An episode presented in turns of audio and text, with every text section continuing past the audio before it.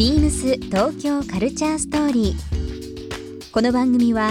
インター FM897 レディオネオ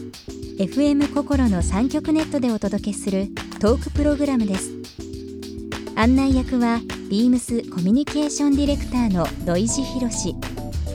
今週のゲストは NPO 法人東京レンボープライドの共同代表理事山形真也と申します杉山文乃です、えー、ゴールドフィンガーというイベントとバーをやっております。小川千賀です。ビームスは東京レインボープライドの参加協力やウーマンオンリーパーティーゴールドフィンガーとのコラボレーション。そして3月からは LGBT パートナーシップ登録制度を取り入れるなど LGBT コミュニティのサポートをする取り組みをしています。ビームス東京カルチャーストーリー。今夜もスタートです。ビームスビームスビームス東京カルチャーストーリー Beams Tokyo Culture Story. This program is brought to you by Beams. Beams ありとあらゆるものをミックスして自分たちらしく楽しむそれぞれの時代を生きる若者たちが形作る東京のカルチャー。ワクワクするものやこと。そのそばにはきっといつもビームスがいる。ハッピーな未来を作りたい。東京のカルチャーは世界で一番面白い。ビームス東京カルチャーストーリー。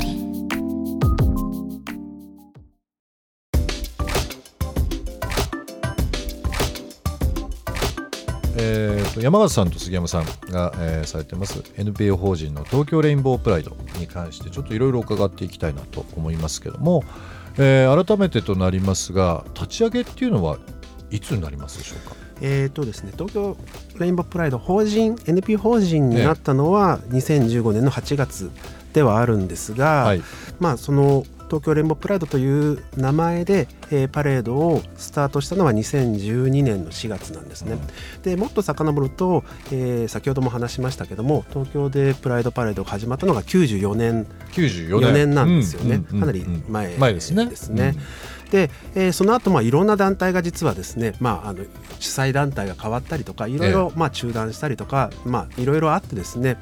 えー、パレードの東京のパレードはいろいろまあ混乱もあったんですけども、まあ、それではねやっぱりよくなくって毎年毎年経年確実にパレードが開けるようなそんな団体を、えー立ち上げたいそういうパレードにしたいということで、えー、と2011年の5月に東京レインボープライドという当時任意団体だったんですけども、ね、それを立ち上げましてで翌年に、まあ、あの東京レインボープライドとしては最初のパレードをやって、えー、そこから、えー、今年2018年まで毎年なるほど、えー、春の時期に開催をしています。あの規模という部分どどういう感じで広がっていってるんですか？そうですね。まず94年の時は、ええ。えっとね、1000人から2000人ぐらい1000人ぐらいで1000人ぐらいですか？だったんですけども、えで東京レモプライドになったのが2012年で2015年にやっぱりあの渋谷区とか世田谷区で同性パートナー話題になったじゃないですか。はい2015年に一気に数が増えてですね、ええ、あの時5万人ぐらいでしたっけ。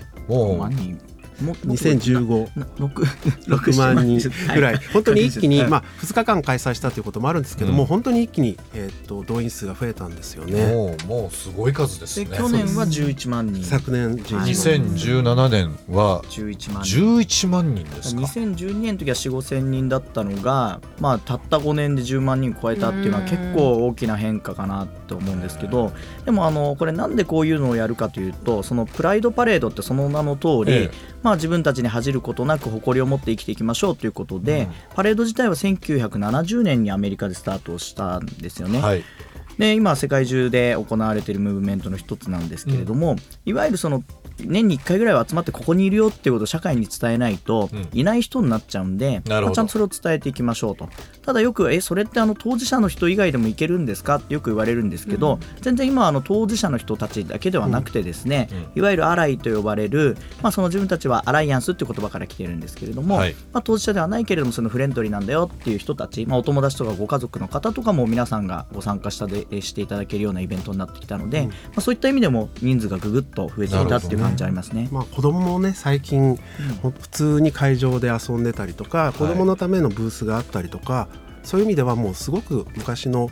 うん、プライドパレードの会場とはイメージも変わってきてると思うんですよね。1994年と大違いですね。急激に変わりましたね。2015年のそのまあ渋谷区のパートナーシップ、ええ、あの同性パートナーシップがスタートしたっていうのはすごく大きくて、うん、でもそれはあの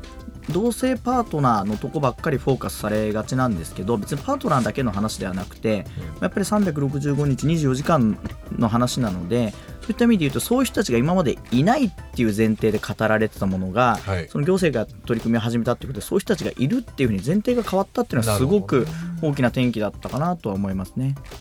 ビームス東京カルチャーストーリー、えー、ここで1曲、えー、今日はですね山形さんの方に、えー、曲を選んできていただいております。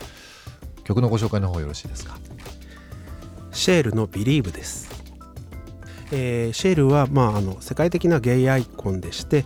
この3月に、えーと、40周年記念のマルディグラというプライドパレードがシドニーで開催されたんですけどもその時にスペシャルゲストということで、うん、えー、呼ばれて、えー、素晴らしいパフォーマンスを見せてくれました。えーシェルもう71歳らしいんですけどもその71歳とは思えないパフォーマンスとあとスタイルファッションもうほとんど半裸というかもうそういう格好で踊ってるその生き様も含めてかっこいいなと思ったのでシェールの曲をリクエストしました。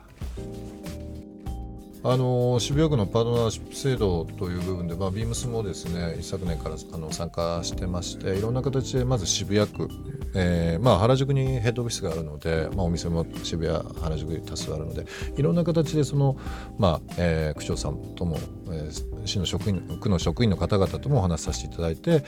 表現しててで今回その、まあ、去年からなんですけど、まあ、ビームスとしてもですねその今お話ありました東京レインボープライド2017の、まあ、パレードに参加させていただいて、はい、代々木公園中心に活動されてると思うんですけども。はい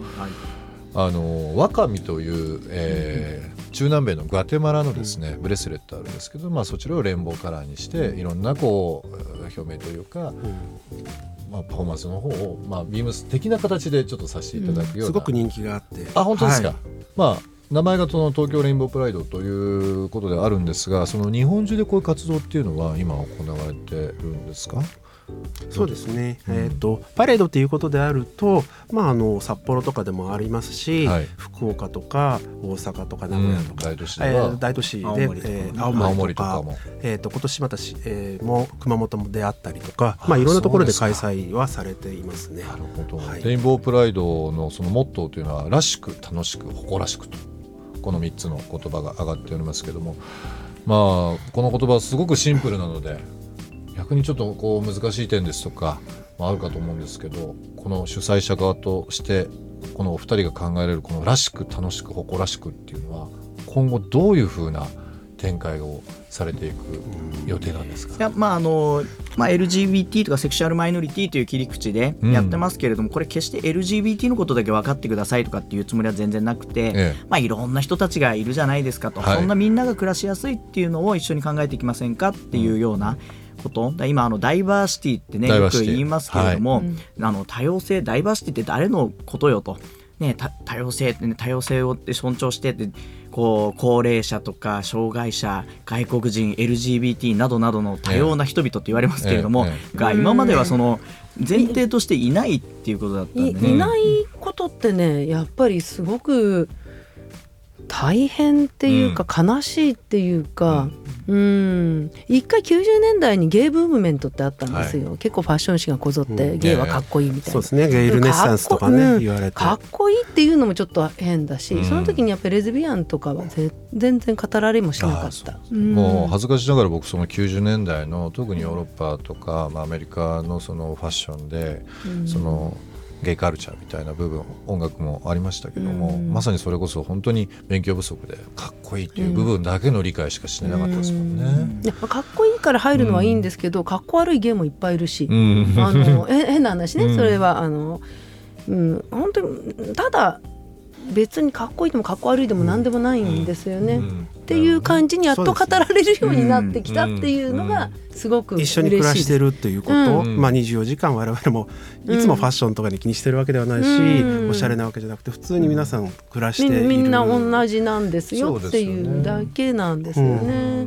で別に社会認められても認められなくても認める認める認めないって言い方もちょっと上から目線でねすごく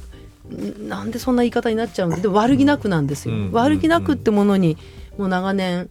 なんかなんとなくもやっとした空気に、うん、あらっていう気持ちの積み重ねが多いんで、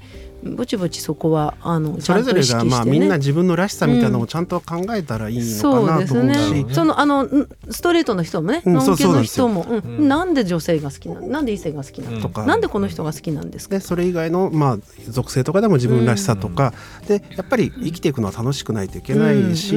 でやっぱり楽しく、うん、誇らしく生きていくと、やっぱり人生は豊かになっていくと思うので、なんかその LGBT っていう言葉自体がねななくなってもいいような世の中になっていけばいいなみたいな、ね、ちょっと、うん、その同性パートナーとかあの今同性婚とかっていうのもグローバルにはセミセックスマリッジとは言ってなくて、マリッジイコーリティと、要は、はい、だからあの同性婚ではなくて婚姻の平等であると、すべての国民はって自分たちで言ってんじゃんっていう感じで、だから何か特別な人たちの特別な権利ということではなくて、まあ、その全てって言ってたのに抜け落ちてた視点があるのであれば、うん、じゃあちゃんとそれはあのそれに気づいたのだからちゃんとそこはあの全てって言ってるように全てにしていきましょうという実は結構シンプルな話なんじゃないかなっていう、今おっしゃる通りですね。そパレードなんかやってるとすごくなんか過激な活動家みたいなこと言われることがあるんですけど活動家になりたいとかっていうことじゃなくてここにいますよって言わないといない人になっちゃうから、まあそれだったらちゃんとここにいますよって言うと活動みたいになっちゃうと。はい、なんかそんな感じなのかなと。ビームス東京カルチャーストーリー。番組では皆様からのメッセージをお待ちしています。メールアドレスは beams897 アットマークインター FM.jp ツイッターはハッシュタグ beams897 ハッシュタグビームス東京カルチャーストーリーをつけてつぶやいてください。またもう一度お聞きになりたい方はラジコラジオクラウドでチェックできます。ビームス東京カルチャーストーリー明日もお楽しみに。ビームス。ビームスニューズの高橋里奈子です。長く愛せる服や背景にストーリーのある服が好きです。特にミリタリー系中でもロイヤルネイビーというヨーロッパの海軍が着ていた服に惹かれます。以前は保育士をしていましたがずっと好きだった洋服を仕事にしたいという思いでビームスに転職いたしました。入社以来担当しているビームスボーイは身長が150センチと小柄な私でも古着やヴィンテージのテイストをファッションに取り入れることのできる私の大好きが詰まったレーベルです。ビームス。東京カルチャーストーリー Beams Tokyo Culture Story This program was brought to you by Beams